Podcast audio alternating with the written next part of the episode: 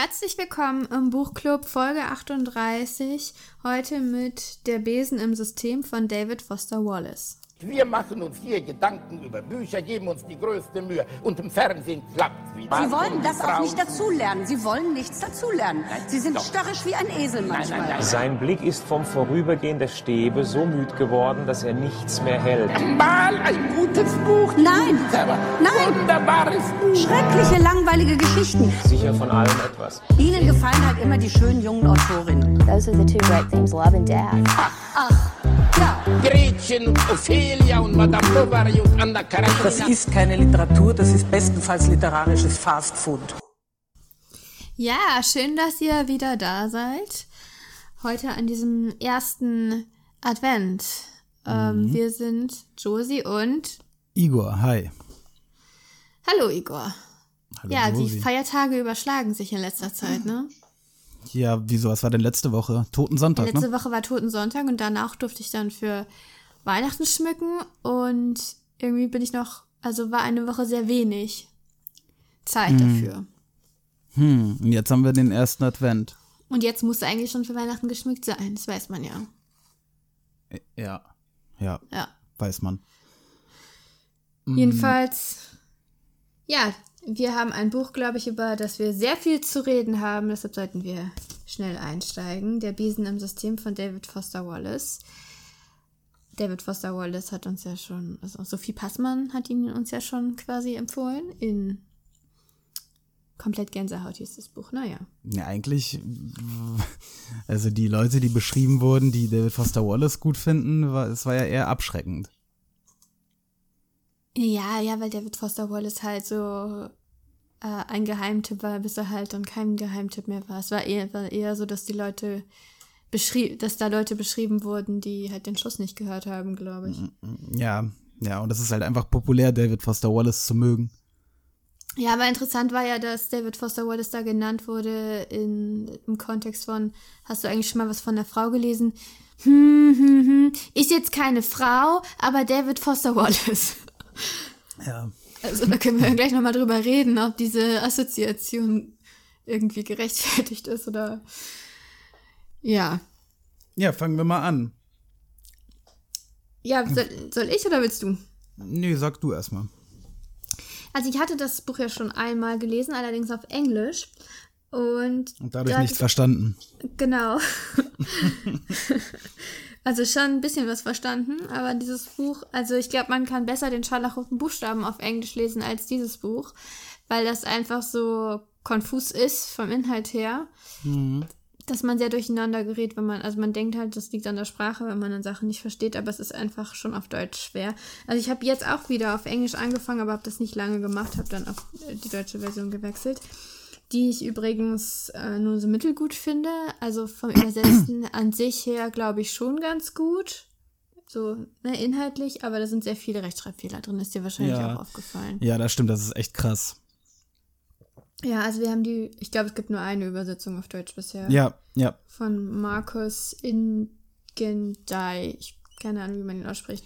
Ja, der kann ja nichts dafür. Ja, pff, naja, es sind halt seine Fehler. Ja, eigentlich müsste da noch jemand äh, mal ganz intensiv Ja, da muss ja jemand drüber lesen, ja. Aber das ist jetzt hier schon die fünfte Auflage und die haben es immer noch nicht geschafft, die Fehler ähm, daraus zu kriegen. Das ist schon Merkwürdig, ja. traurig. Hm, Gut, aber das ist ja nicht das Wichtigste. Ich fand die Geschichte, ähm, ich dachte, ich hätte mich, könnte, hätte mich noch dran erinnern können, aber eigentlich konnte ich mich gar nicht mehr so gut dran erinnern. Ich finde die Geschichte sehr gut erzählt, sehr spannend und gleichzeitig ähm, natürlich sehr frustrierend. Soll die so? Geschichte. Findest du, es gibt in dem Buch die Geschichte? würde ich schon sagen, dass das schon so eine Geschichte ist. Auch wenn die ja sehr zusammengepuzzelt wird. Aber Vielleicht erklärst du mal, warum frustrierend. ja, dann bin ich schon sehr tief in der Geschichte drin. Aber ähm, das Ende ist ja so halb offen, würde ich sagen. Und was mich besonders Halb frustriert hat, offen ist. nur? Ja, man erfährt ja zumindest, wo Oma Lenore ist. Ne? Auch wenn das nicht so ähm, richtig zelebriert wird. Sie wird. Es gibt keine Szene, wo sie wirklich wiedergefunden wird. Hä, wieso, Aber- wieso erfährt man das denn? Ich dachte, man erfährt es nicht. Ja, ich gehe davon aus, dass sie in den Tunneln wohnt, In, in den, denen auf einmal genau 37 Grad ist. Ach so, mhm, ja. Ja. Ja, okay. Hast du wieder das Hörbuch gehört? Nein, gab's kein. Es gab, gab keins. ja. ja, Ja, wäre auch schwer, das Hörbuch mit so vielen Rechtschreibfehlern zu lesen, ne? stimmt. Also, da fehlen ja auch teilweise Wörter. Oder die Wörter sind falsch. Naja, jedenfalls, ähm, man erfährt schon, also die, die Geschichte wird zu Ende erzählt. Ich finde, die Geschichte, für die man sich wirklich interessiert. Aber Lenores Geschichte kommt halt zu keinem befriedigenden Abschluss. Also überhaupt nicht, meiner Nein. Meinung nach. Nein, nein, gar nicht. Ja, Obwohl das- da einiges passiert. Ja, Also es gibt Entwicklung, aber eigentlich ist es kein, eigentlich, ich weiß nicht, ob es bergab geht oder ob sie einfach stagniert, ob das die Geschichte vom Stagnieren ist. der, aber ja, David Foster Wallace hat äh, gesagt, dass es ähm, eine Coming-of-Age-Story sei. du hast doch Coming-of-Age-Stories. Ja, ich finde auch ehrlich gesagt nicht, dass es sich wie eine Coming-of-Age-Story liest. Also, Naja. Ja, okay, sie, sie emanzipiert sich dann Nein. am Ende von Rick. Ja, aber das ist das Problem. Also sie emanzipiert sich halt nicht wirklich und deshalb wirkt es ein bisschen wie eine gescheiterte Coming-of-Age-Story. Weil sie sich gleich an den nächsten Mann klebt. Ja, und der nächste Mann ist im Grunde, da können wir vielleicht mal diskutieren, ob das schlimmer ist als Rick. Oder. Oder genauso. Oder vielleicht weniger schlimm. Ich finde, dass sie, er ist ein bisschen wirklich ambig. Während Rick, den lernt man ja zu hassen über, über das Buch hinweg. Also ich jedenfalls. Mhm. Also er ist ja wirklich ein ganz schlimmer Mensch eigentlich. Äh, also so ein richtig ekliger Typ. Ähm, ich finde es, also es ist sehr viel interessant an diesem Buch, ne? Ähm, Im Grunde, ich meine, alle, alle Protagonisten haben ja ein gewisses Bildungsgrundniveau, aber ähm, ihr Typ, mit dem sie am Ende abhaut, also ähm, Lang Wang, nee, Deng Wang Lang, Wang Deng Lang, irgendwie Also so. Andy. Andrew, ja, liest sich ja so ein bisschen wie, ähm, naja, aus der Gosse. Straight aus der Gosse, oder? Wieso also klar, er hat studiert. straight aus Texas. Ja, aber ist halt, oder, oder, ja, ich möchte eigentlich das Wort White Trash nicht benutzen, aber, ja, aber er, ist doch nicht White Trash, er ist doch auch aus einer. aber in Relation zu den anderen ist er das. ja, ja, gut, in er ist denen halt geistig unterlegen quasi. Er ist Geist, ja, aber er hat auch diese, diese ekelhaft barbarische, diese barbarischen Vorstellungen, ist einfach nicht zivilisiert. Nicht so richtig, nein. Und er manipuliert ja Lenore letztendlich mindestens so perfide wie Rick. Ja, ja. Also Vielleicht Rick ist schlimmer. zumindest offen zu Lenore darüber, dass, dass er seine ganzen Minderwertigkeitskomplexe hat und so. Mhm. Und ja, nervt sie halt ins Gesicht quasi, aber wie, wie Andy sie halt manipuliert und dass sie halt darauf reinfällt, also dass sie nicht einfach sagt, okay, ihr könnt mich alle mal, Ja, das Ich- ist ein bisschen schade. ja, Deswegen sehe ich halt wenig Entwicklung irgendwie in ihrer Figur. genau, genau, also Sie ist ja Rick gegenüber, von, sie ist ja am Anfang auch nicht in ihn verliebt, sondern sie ist ja der, steht der, der Beziehung Ja. auch skeptisch gegenüber. ja, Das ändert sich im Grunde genommen nicht.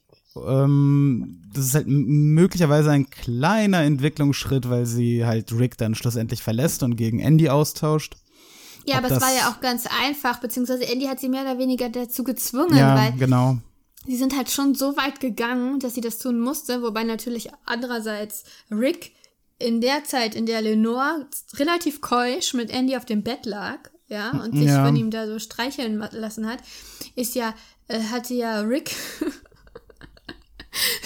ist übrigens eine lustige Szene, ähm, war ja im Bett mit ähm, Mindy. Mindy Metalman, seiner Flamme von, also offenbar ist 100 Rick Jahren. ein bisschen, ein bisschen, also nicht pädophil, aber der steht auf jeden Fall auf Frauen, die mindestens 10, wenn nicht 20 Jahre jünger sind als Ja, er. ja. äh, man fragt sich, wie er die eigentlich immer abkriegt, wenn er wirklich so aussieht, wie er von ihm und eben auch von Lang beschrieben wird. Also ein winziger Mann mit Glatze, ohne Kinn. Ja, ja. Im Und Flugzeug, Flugzeug reichen seine Beine nicht mal bis zum Boden und so. es ist halt alles sehr absurd. Es ist sehr lustig auf jeden Fall, ne? Also absurd, äh, ja, ist ja nicht das Einzige in dem Buch der Rick. Also, Nee, alles ist absurd. Und die Welt in sich ist ja schon absurd. Diese Wüste, Gott. die, die finde ich so gut. Die, die, der Dialog auch der, also des Politikers, den fand ich sehr gut. Es war großartig. Mit seinem Adjutanten und dem Ja, zwei oder Wüstenplaner. drei Adjutanten, ja genau. Und ähm, äh, so richtig amerikanisch, so stellt man sich amerikanische Führung vor. Ja, ja. Und alle komplementieren sich die ganze Zeit gegenseitig zu dieser großartigen Idee, die künstliche Wüste mit schwarzem Sand anzulegen.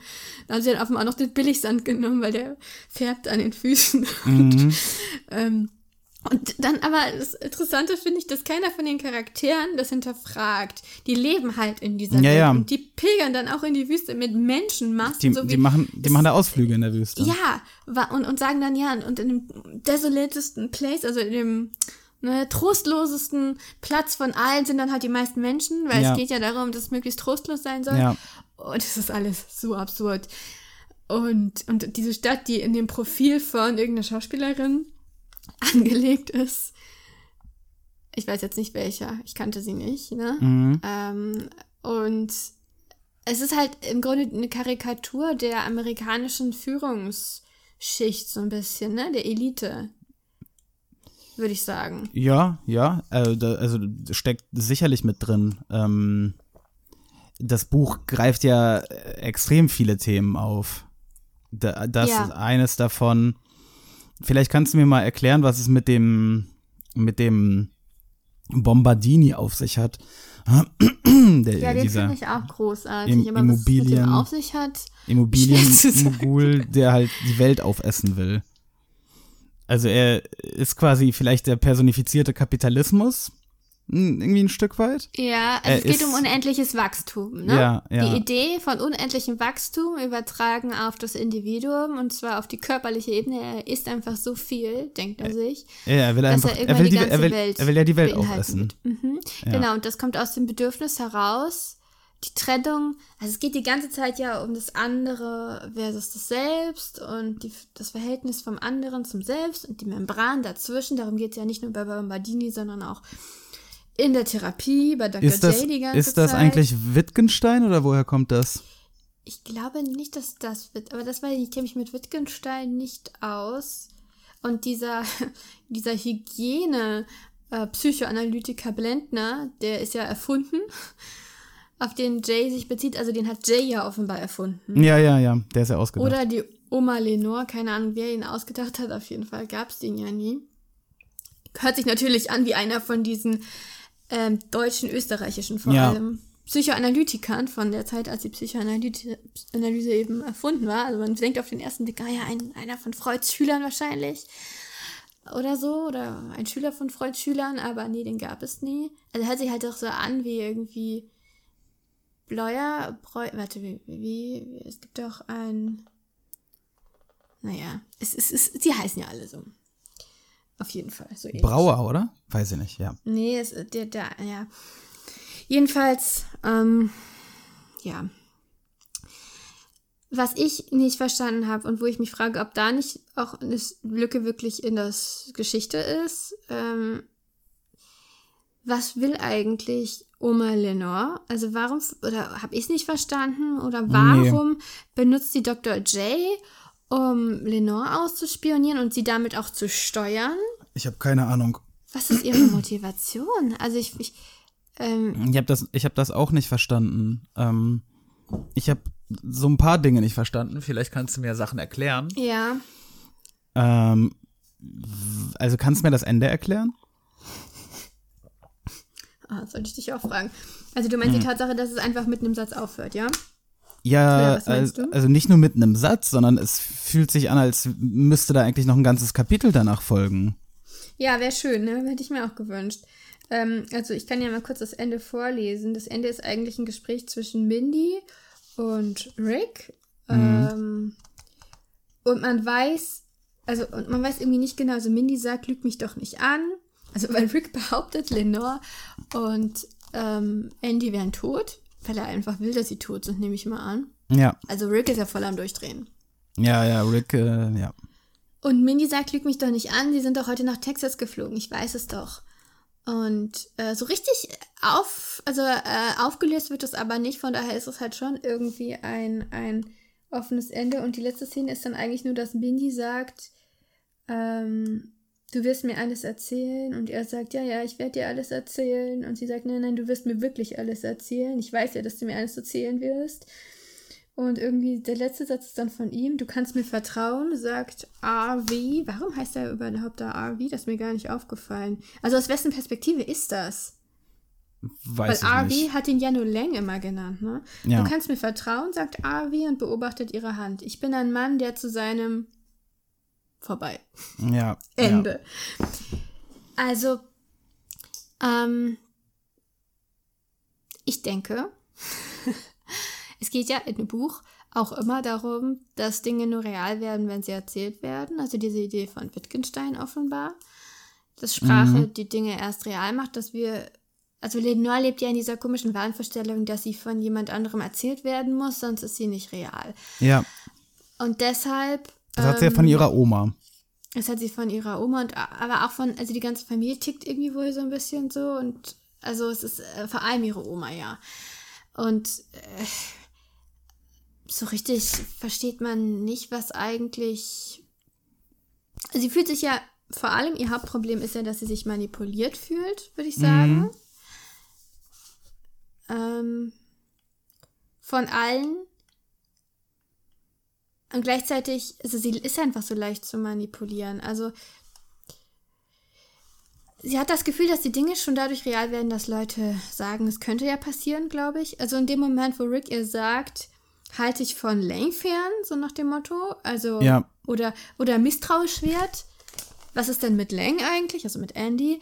Ähm, in dem Moment ist ja quasi der der der Keim gelegt dafür, dass sie sich zu ihm hinwendet, weil Ja. ich glaube, sie hat einfach so eine, so eine fatalistische Vorstellung von, wenn die anderen das sagen, dann passiert es auch. Und das ist genau, wenn sie halt sagt, sie hat das Gefühl, ihr eigenes Leben gehört ihr nicht. Das liegt halt genau daran, an diesem komischen, an die, eigentlich an ihrer eigenen Unfähigkeit, sich selbst zu erzählen, oder?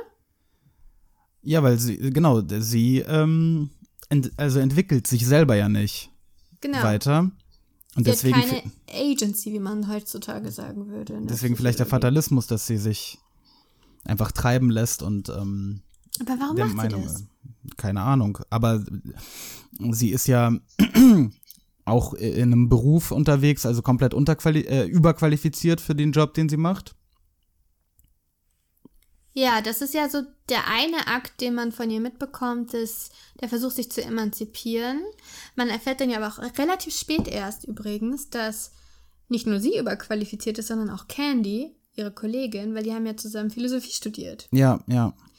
Und ich weiß ja nicht, ob Candy das zu Ende gemacht hat, aber auf jeden Fall arbeiten sie jetzt beide als Telefonistinnen. Mhm. Und ähm, uff.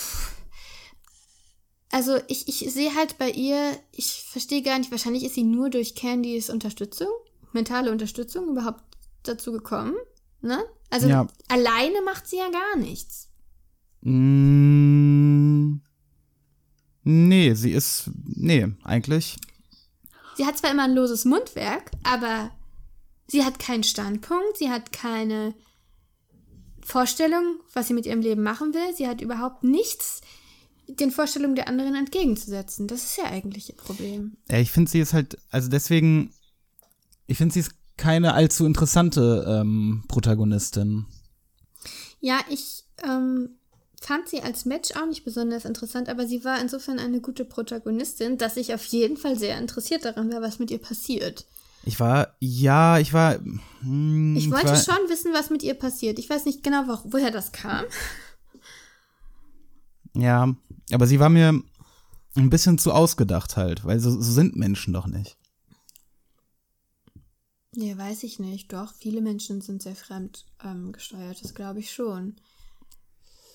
Ja, aber auch so hochgebildete Menschen wie sie? Die ist 22, ne? Ja, ich weiß. Aber Also- für ihr Alter ja äh, sehr gebildet. Ja, aber Bildung ändert ja nichts. Also Bildung macht dich ja nicht zu einem willensstarken Menschen. Bildung, Naja, also ein Stück weit kann vielleicht. Bildung nun nicht. Nein, Philosophie? nein. Bildung sagt dir, was lässt dich äh, vielleicht besser urteilen, aber du musst ja, also die, die Power hinter einer Handlung, die Motivation und die, das Selbstvertrauen auch, ähm, eigenständig zu handeln, das kann ja Bildung nicht bewerkstelligen. Apropos, sie ist 22. David Foster Wallace war auch 22, als er das Manuskript angefangen hat. Ist Mhm. Lenore vielleicht eine autobiografische Version von ihm? Naja, das glaube ich nicht. Weil ich er hat- ist- Er Ja. hat doch auch ähm, äh, während oder nach dem Studium als ähm, irgendwie Wächter gearbeitet, ne? Wächter. Aber sie ist doch keine So Wächterin. Nee, so Parkhauswächter oder so. Ja, keine Ahnung, kann sein. Also sicher ist da ein bisschen was von ihm drin, aber ich glaube auch in Rick Vigorous ist sehr viel von ihm drin mit seinen ganzen Manuskripten, die er da immer hat. Und Und den komplexen. irgendwie sind die Geschichten ja alle sehr ähnlich, die er da bekommt, ne? Ja, die Geschichten, die er von den äh, edgy Studenten bekommt, äh, ist ja auch eine Selbstreferenz, weil Mhm. Genau. David Foster Wallace Genau. ist ja ein edgy Student in, in, zu dem Zeitpunkt. Ja. Ähm, Und ähm, also die wirken halt, als hätte es dieselbe Person geschrieben. Die Geschichten, die er erzählt. ja, weil, weil nicht ganz klar ist, finde ich, ob, ob das Zuschriften sind oder seine Geschichten sind. Ja, bei einer Geschichte weiß man es ja. Also die Field Binder Kollektion ist ja offenbar sein, sein Werk in der Ja, und, und die letzte Geschichte mit dem Dentisten ist doch wahrscheinlich auch seine. Ja, vermutlich. Der theoretische Dentist. Genau.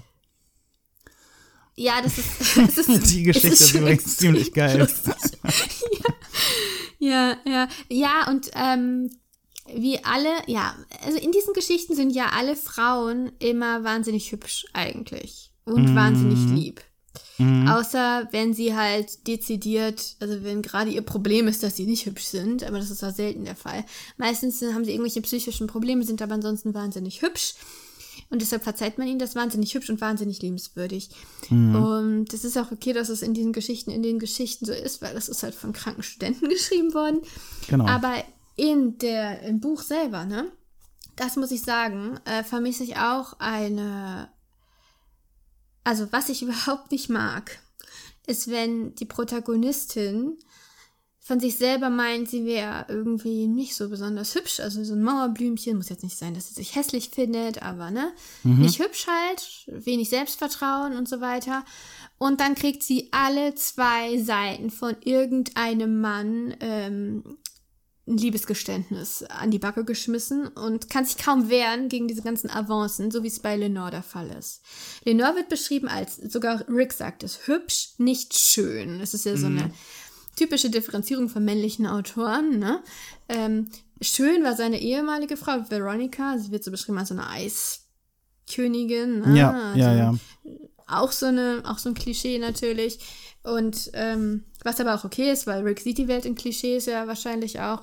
Aber ähm, Lenore selbst, weißt du, wird eigentlich kontrastiert mit Candy und Mindy, die beide viel schöner sein sollen als sie. Ja. Aber alle streiten sich um Lenore. Vollkommen unrealistisch.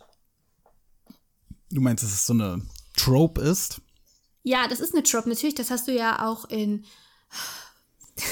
Das hast du sogar bei äh, Twilight. Nee, nee, bei, bei Dings. Ähm. Es ist, es ist doch ständig. Es ist doch ständig, wenn du eine Protagonistin hast, vor allem so eine Ich-Erzählerin, das haben wir jetzt hier nicht, aber hier dieses, dieses, dieser, diese Fanfiction zu Twilight, Fifty Shades of Grey. Ja. Da habe ich jetzt zuerst dran gedacht. Habe ich nur den Anfang von gelesen, aber es fängt halt genauso an. Und ähm, Also die Protagonistin, nicht, die anscheinend äh, Männer wie Fliegen anzieht, sich selber Mhm, aber nicht genau. hübsch findet. Genau, und auch beschrieben wird als nicht, nicht, nicht schön. Weißt du, das, also du kriegst auch von außen noch so ein bisschen so die Referenz, ja, das ist, da ist schon was dran, sie ist jetzt nicht die schönste. Und sie ist aber auch nicht, also dann fehlt es auch an der Erklärung. Natürlich gibt es solche Leute, ne? aber die haben dann irgendwas anderes. Die sind dann extrem extrovertiert, extrem liebenswert auf irgendeine Art, weißt du? Extrem offen, keine Ahnung. Ähm, nicht unbedingt kompetent, weil das bewegt bei Frauen das nicht unbedingt, aber ähm, man muss es irgendwie erklären und es wird eben nie erklärt. Ja, stimmt. Das ist mir jetzt beim Lesen nicht aufgefallen. Ist ja eher so eine weibliche Lesart. Vielleicht. Aber jetzt, wo du es sagst, ja, muss ich dir zustimmen. Ja. Das macht die Figur vielleicht noch mal unrealistischer. Die Figur ist nicht realistisch. Also so, äh, also die Figur ist nicht richtig greifbar auf jeden Fall. Ich weiß Ja, nicht, genau. ob sie nicht realistisch ist, aber sie soll, glaube ich, auch, sie soll dieses nicht ganz Greifbare haben, weil sie fühlt sich halt selbst nicht, nicht greifbar. Ja, Sie- aber dafür ist sie ne? dann halt nicht überzeichnet genug wie die anderen Figuren, weißt du? Deswegen. Aber die anderen Figuren, die haben dann quasi zumindest, man könnte sagen, festes Selbst. Die grenzen sich gegen die Außenwelt ab. Genau das, was Dr. J sagt, was bei ihr halt nicht funktioniert. ja. Und Ja. ja, und ähm, Rick, ähm, was, was hältst du als Mann von dieser ganzen Komik um, um Ricks ähm, ähm, unzureichend, ähm, naja, Um Ricks Problemchen. genau. Mm, Also Ja. zuerst dachte ich, als er das erklärt hat, also dass er nicht in Lenore sein kann, dachte ich, sie will einfach nicht. mm, Bis ich dann verstanden habe, was er damit meint. Ne? Ja, also er, er hat anscheinend einen sehr, sehr, sehr kleinen Penis. Einen Teebeutel großen Penis. Er kann ihn hinter einem Teebeutel verstecken, meint er, ne? Ja. Im Traum tut er das. Ob, also mit Erektion hinter einem Teebeutel verstecken. Ja, das weiß ich nicht. Aber, hat er nicht eine Mhm. Erektion, meinte er? also, er pinkelt ja dann. Ja, er ist auf jeden Fall ein echt ekliger Typ. Ähm, ja, und, Naja, es ist ein Traum, da kann er ja nichts für, aber. ja, und nicht in Lenore sein kann, heißt ja, er kann sie nicht penetrieren aufgrund der Größe seines Penis. Ähm, Ja, was auch immer das jetzt genau bedeuten soll. Aber auf jeden Fall ist es immer eine Sauerei, sagt er. ja. Und ähm, findest du das als Mann in Ordnung, über sowas zu lachen? Ähm, ja, weil es so, äh, es wird ja so Weil über, so überzeichnet ist? ja, aber auf der anderen Seite, es gibt ja wirklich diese, diese, ähm, Ja. dieses Leiden Mikropenis, ne, wo es halt, wo Männer Ja. tatsächlich Ja. ähm, einen Penis haben, der irgendwie so groß ist wie, also dass die keinen Sex haben können im konventionellen Sinne. Das scheint ja bei ihm der Fall zu sein. Also das ist ja, Ja. dann vielleicht das, ne? Ja, dann das ist es dann ja vielleicht vielleicht- gar nicht überzeichnet. Das kann Nee, er ja dann- durchaus. Ja, genau. Und dann ist es halt natürlich ein bisschen fies, ähm, weil ich glaube, Männer, die davon betroffen sind, mh, ich glaube, das ist no joke für die. Hm, glaube ich auch. Ähm, also der, der eigene Penis ist ja für viele Männer von großer Bedeutung. Und äh, wenn er es dann Ja. so äh, ausgestattet ist, dann ist es ganz schön schlecht. Also vor allem, wenn der so klein ist, dann steigt natürlich die Bedeutung ins Unermessliche, Richtig. weil. Wie bei Rick. Ja, genau. Also Rick ist ja die ganze Zeit damit beschäftigt. Oder zumindest ja, sehr viel. damit und mit seinem fehlenden Kill. Und also er hat einige Also ist ja- Defizite offenbar. Er ist ja unzulänglich so physisch in, in, in jeder Hinsicht. Genau, er ist einfach kein physischer Mensch. Mhm. Er ist äh, wenig körperlich, ja. Und äh, Dr. J redet ihm ja auch noch dann ein, dass das irgendwie auch ein Grund dafür ist, dass er, also dass es tatsächlich ein Grund dafür ist, dass es mit Lenore nicht funktioniert, was ja überhaupt nicht der Grund ist, sondern seine Besitz, seine Eifersucht und seine Manipulation und seine Lügen sind ja der Grund vor allem. Nee, Lenore, ja Lenore erwähnt, erwähnt kein einziges Mal, dass das ein Problem wäre, ne? Sie hat es noch nicht mal ähm, Candy erzählt. Ja, ja, eben. Also überhaupt, Lenore verhält sich wirklich sehr anständig in diesem ganzen Buch. Ich glaube, das macht sie auch. Vielleicht ist das der Grund. Also sie ist irgendwie liebenswürdig, obwohl ich mir die ganze Zeit denke, Mädchen, mach doch mal was. Also jetzt sag doch mal, also das, das geht doch nicht, weißt du? Aber dadurch, dass sie im Vergleich zu den anderen halt moralisch wirklich, also sie ist wirklich anständig. Ja.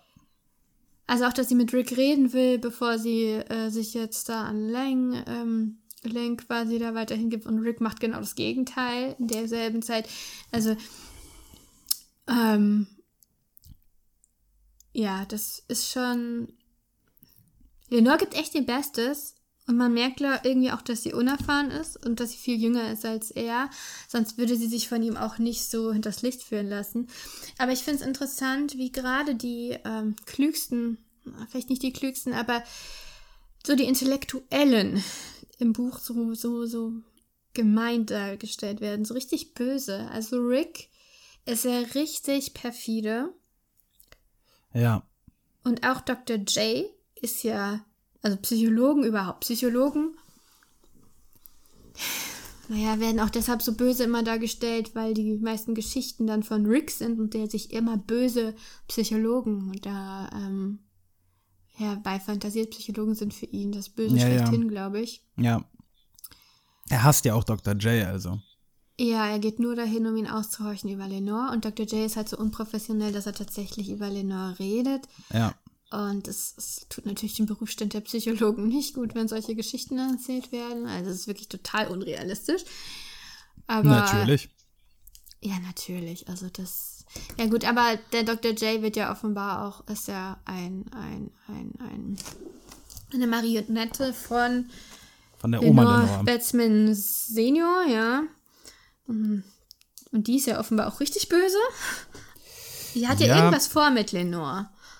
Ja, das ist schade, dass das halt so im, im Dunkeln bleibt, weil die, also quasi die, die übergeordnete Geschichte, die das alles, ähm, die einen Rahmen dem Ja. Ganzen gibt, die wird, auf die wird halt fast nicht eingegangen, obwohl sie im Grunde genommen Anlass zu Handlungen äh, von, also alle möglichen Aktionen werden durch diese Geschichte eigentlich gelenkt, aber die Geschichte selber wird überhaupt nicht entwickelt, am Ende nicht aufgelöst, nicht mal ansatzweise. Ähm, die Motivation von der Oma Lenore bleibt im Dunkeln. Ähm, das ist schon schade. Das ist schade, ja. Also ich kann mir vorstellen, also entweder hatte er keine Idee dafür oder er hatte eine Idee und hätte vielleicht irgendwann noch mal einen zweiten Band geschrieben. Mhm. Wäre ja auch möglich. Also er hat in einem Interview gesagt, dass er nicht so ganz die Popularität des Buchs verstehen kann, da er der Meinung ist, dass man da noch einiges an Arbeit reinstecken könnte. Ja. Ja, da hat er, glaube ich, sogar recht. Ja, Also Ja. ohne, äh, also ich finde das ein sehr lesenswertes Buch, aber ja, Insge also insgesamt finde ich, ist es mehr so ein Teaser zu dem, was David Foster Wallace ausmacht. Ähm, was er später, ähm, also man merkt ja schon, dass er, dass er Sprachkünstler naja, ist. es ist schon mehr als nur man merkt schon. Also es ist jetzt nicht wie du hast es dasselbe nämlich bei Fitzgerald gesagt. Mhm. Bei, was haben wir von, wie hieß das, was wir gelesen haben? Ähm, Ähm, nicht Tender is the Night, sondern Nee. ähm, also sein Erstling auf jeden Fall, erste oder zweite Folge oder so. ja, ja, ganz am Anfang haben wir das gelesen. Ähm, das ist blöd, dass wir nicht mehr wissen, wie das hieß. Das ist ein bisschen peinlich, Ähm, Kannst du nicht mal gucken? ähm, Erzähl mal weiter. Also, da hast du jedenfalls genau das Gleiche gesagt, dass man schon merkt, dass das ein guter Schriftsteller ist, der da, der da heranwächst. Mhm. Aber das ist nicht dasselbe Niveau. Also, das hier ist schon ein fertiges Buch, das passt alles zusammen. Es ist nur so, dass da vielleicht etwas zu viele Fragen aufgeworfen und nicht geklärt werden. Also, es ist schon richtig, dass ein Buch auch, Fra auch Fragen aufwirft, Ja, die nicht so einfach geklärt aber, werden. Aber, aber es ist ein bisschen zu viel des Guten. hängt man so ein bisschen zu sehr in der Luft Mhm. vielleicht. Äh, und äh, im Übrigen ist es auch sprachlich stellenweise, wie ich finde, ähm, nicht optimal. Ähm, also da sind Mhm. vor allem sehr viele Wortwiederholungen, die für mich keinen Sinn ergeben, die einfach nach schlechtem Stil klingen. Ja, also deswegen sagte ich ja, äh, man, man sieht ansatzweise das mit der Sprache, weil David Foster Wallace ist ja, ähm, nennt ja ein, als eines seiner Vorbilder Thomas Mann Mm, Das merkt man auch an Wo seinen ich langen. jetzt nicht so viel davon erkenne. Nee, jetzt noch die nicht, aber bei Infinite- lang, bei aber Infinite- Die Struktur ist komplett anders. bei Infinite Jest, ja, weil im Englischen hast, kannst du ja nicht diese deutschen Schachtelsätze machen.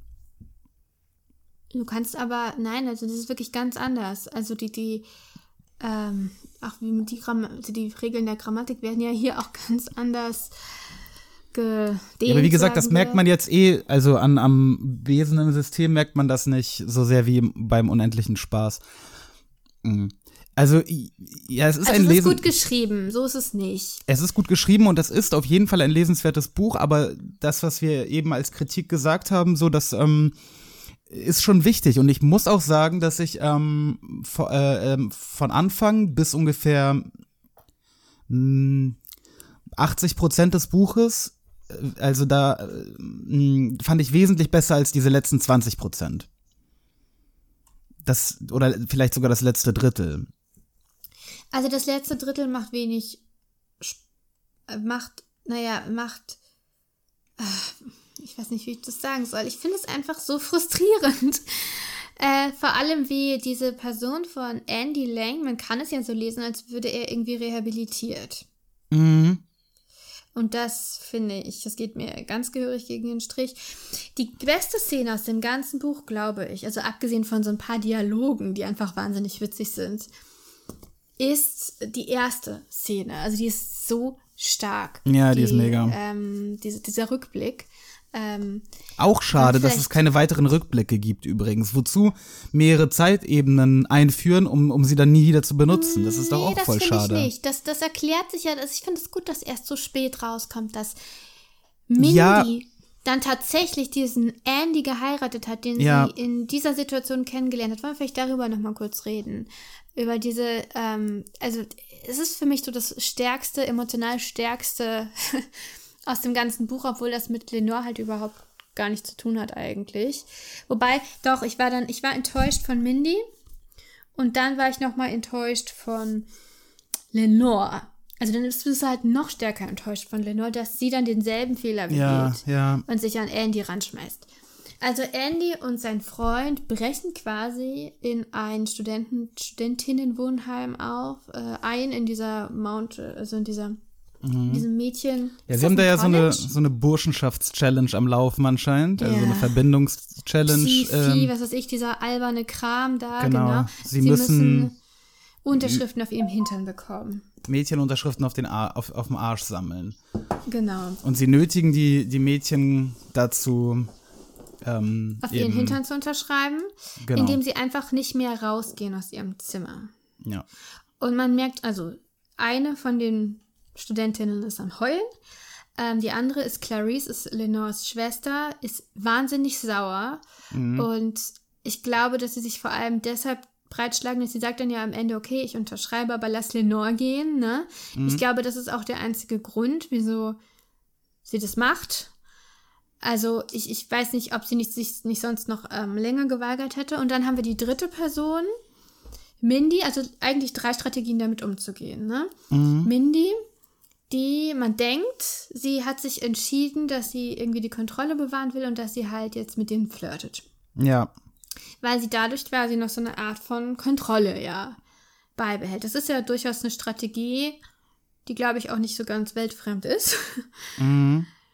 Und damit nimmt sie der Situation so ein bisschen, damit verdeckt sie so ein bisschen die eigentliche Bedrohlichkeit der Situation. Weil wenn sie, wenn sie dich dazu zwingen können, auf deinem Hintern zu unterschreiben, dann können sie dich zu allem zwingen. Ja.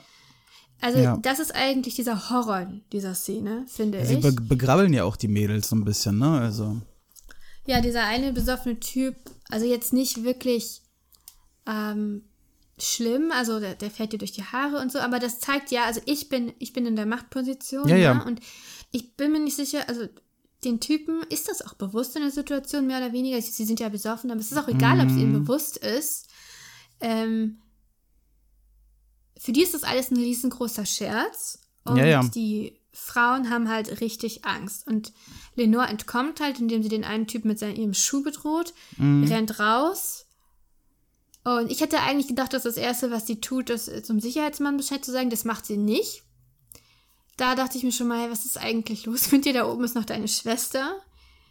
sondern sie geht raus in die frische Luft und hat Nasenbluten. Ja, Gut, sie war erst 15, aber man merkt irgendwie, sie ist auch eine kleine Schwester. Keine Ahnung, also ich hätte sofort. Ich, ich weiß nicht, ich finde es, also als, als große Schwester kann ich das nicht nachvollziehen. Hm, ja, es ist merkwürdig. Jedenfalls, dann ist die Szene auch vorbei. Ich fand das wahnsinnig eindrucksvoll, diese Szene. Ja. Sehr, sehr, sehr, sehr packender, guter Einstieg in die Geschichte. Ja, Ähm. und später, ja. Da fragt man sich dann halt die ganze Zeit, was ist mit Mindy Metalman? Wie kann es sein, dass sie diesen Typen geheiratet hat? Also hat sie das wirklich, äh, also ist es Stockholm oder was? Also äh, wie, wie kann man sich so, so unterordnen? Wie kann man sich so, also es ist ja die, die Aufgabe der eigenen Autonomie komplett, ne? Also, ja. Und dann Lenore, die ihr quasi ihren Mann dann wegnimmt. Ja, was, was will uns das sagen? Also, das finde ich ja, das ist, das ist eine wirklich traurige Botschaft eigentlich, ne? Wieso traurig?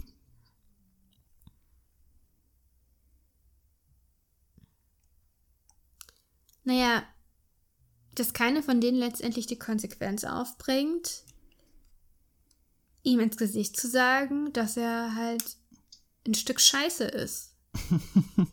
Ja, und immer bleiben wird. Also das ist halt, weißt du, du kannst dich halt für sowas, du kannst dich ja irgendwie, ja, du kannst dich bessern und so weiter, aber du kannst doch nicht erwarten, dass du von den Leuten, denen du das angetan Ja, ja. hast, als als menschliches Wesen, als gleich äh, gleichwertig akzeptiert wirst. Es geht einfach nicht. Bestimmte Sachen sind unverzeihlich und der hat, das ist jetzt kein Vergewaltiger, ne? Aber was ich meine ist, es ist, fehlt einfach nicht mehr viel. ja, stimmt. Deswegen umso enttäuschender, dass sie sich auf ihn einlässt dann am Ende. Ja, eben. Also da ist wirklich äh, niemand mehr Vern Vernünftiges übrig in diesem Buch. Alle werden demontiert. Mhm. Also sogar, sogar Clarice, ihre Schwester, Clarice, ne? Ähm, gut, das ist jetzt nicht so drastisch, aber wie die jetzt drauf ist, ist jetzt auch nicht gerade äh, ein Hoffnungsschimmer, ne? Also mit ihrem Familientheater, mit Ja, dem sie ja. versucht, die Beziehung zu kitten, weil ihr Mann fremd geht. Ja. Und äh, Ja, das ist äh, auch eine sehr absurde Szene mit dem Familientheater. Und warum isst Lenore dazu gefrorene Erbsen? Das habe ich auch nicht verstanden. Also es sind so, so viele Absurditäten einfach im Alltag drin. Also bei denen scheinen einfach die Naturgesetze ein bisschen anders zu sein als bei uns. Es ist so eine Parallel, ein Paralleluniversum, ne? Ja, ein wenig schon. Naja. Gut. Ja, ich glaube, man könnte noch lange drüber reden. Ja, aber wir wollen ja auch irgendwann mal zu einem Schluss kommen. Ähm, Dann sag du da nochmal dein Fazit. Ich habe zu viel geredet. ja, ja, Fazit habe ich eigentlich schon vor zehn Minuten gesagt. Ähm, Habe ich nicht gehört. Ich habe geredet. lesenswertes, lesenswertes, äh, ne, lesenswerter Erstling, der, der halt, finde ich, diese postmodernen Elemente, dieses Fragmentarische und so sinnvoll nutzt. Und äh, trotz, also, ne, es ist kein Selbstzweck, finde ich. Ähm, Inwiefern? Diese, diese eingestreuten. Also was meinst du mit postmodern? Naja, dieses, dass es so skizzenhaft ist, diese eingestreuten Geschichten in die Geschichte, mh, unterschiedliche ähm, Textformen. Ja, wie in- nennt man in- das? Interviews. Also, es sind ja eigentlich nur, es sind ja immer nur Berichte über Lenore letztendlich oder andere Sachen. Oder Dialoge, ne? in, ja, Interviews quasi, Dialoge sind drin. Und äh, die Notizen von, von Rick in seinem Notizbuch. Ja, also das ist schon postmodern. Und sagen. wieso das jetzt mitten im Satz aufhört, das haben wir noch nicht so richtig geklärt, ne? Ähm, Nee, aber du wolltest auch mein Fazit hören. ja. Ja, das war mein Fazit. Lesenswert, aber David Foster Wallace wird noch besser im, im, mit zunehmendem Alter. Naja, du hast eigentlich nie einen Roman von ihm gelesen, außer diesem hier, ne? Nee, ich habe Infinite Jest bis, bis fast zur Hälfte gelesen. Und aber das war im Studium, da hatte ich einfach zu wenig Zeit. Ja. Und ähm, das werde ich auf jeden Fall nochmal aufgreifen, aber ich habe ja auch seine Essays gelesen. Mm, Und die sind ja auch großartig. Von daher, ähm, Ich ja. habe eine Idee, Igor, Was denn? zum Ende. Ja. Könnte es nicht sein, dass es einfach. Ähm, also, das ist, also, weil da steht ja eben, du kannst mir vertrauen, sagt RV, und das deutet darauf hin, das kann eigentlich nur Leng sein, der das erzählt. Ne? Hatte ich ja vorhin schon angedeutet. Mhm. Und kann es sein, dass es einfach nicht mehr die Realität ist, sondern dass es eine Geschichte ist, die Andy erzählt, die er Lenore erzählt? Weil es muss ja immer jemand erzählen in diesem Buch. Und warum endet das mit einem Satz? Ich bin ein Mann, der zu seinem. Wort steht. Vielleicht will er nicht mehr über die beiden reden. Oder das Flugzeug stürzt ab, weil Rick tatsächlich recht hatte und er hat es irgendwie hinbekommen, dieses Flugzeug, ähm, was weiß ich, ne? zu manipulieren. Und deshalb stürzt, ach, keine Ahnung. Aber ich glaube, vor allem hört es mitten im Satz auf, um zu zeigen, das ist eine Erzählung und sie läuft nur so lange, wie jemand erzählt. Und ich bin ein Mann, der zu seinem Wort steht, wäre natürlich so das Letzte, was man Rick glauben würde. Ne? Also Rick ist, ist sehr unpassend bezogen auf Rick. Ja. Ja, gut. Ja, also man weiß es nicht so ganz genau. Vielleicht habt ihr ja eine Idee. Vielleicht habt ihr das ganz anders verstanden. Vielleicht habt ihr es auch viel besser verstanden als wir. Durchaus möglich. Hm, ja. Dann schreibt uns. buchclub.mail.de und ähm, in zwei Wochen hören wir uns wieder und sprechen über. Nee, in einer Woche hören wir uns auch schon wieder. Ja, ja, klar, aber Buchclub Spezial in einer Woche und in zwei Wochen sprechen wir über den deutschen David Foster Wallace. Wieso denn das? Weiß ich nicht. Ähm, Mit Igor ist schon nicht mehr so viel los, glaube nee. ich. Aber auf jeden Fall ein Autor, der auch kompliziert zu lesen ist durchaus. Der auch äh, ein Essayist Das ist ja eine ist, tolle Einleitung. der auch jung gestorben ist. Ja, okay, vielleicht, vielleicht ist da doch was dran, ja. und der äußerst kritisch auf die heutige popkulturelle Landschaft geblickt hat. Also ich finde, da sind Vor Parallelen. allem auf Heidi Klum. ja, ja. nämlich, also da sind doch Parallelen, Josie, merkst Ja, das nicht? stimmt, stimmt. Und zwar Roger Willemsen. Wir lesen den Knacks, sein Magnum Opus, ähm, soweit ich das weiß, wenn er eins hatte. Und äh, ja, sind sehr gespannt darauf. Ne? Ja, auf jeden Fall. Habe ich auch irgendwann schon mal angefangen. Habe ich nämlich von meiner Mutter geklaut. Hm. Naja. Gut, dann hoffen wir, ihr seid mit uns. Ähm, abonniert uns bei Spotify, gebt uns fünf Sterne bei äh, iTunes, wenn ihr uns mögt. Und lest den Knacks, damit wir in zwei Wochen darüber sprechen können. Macht's gut. Bis nächste Woche. Tschüss.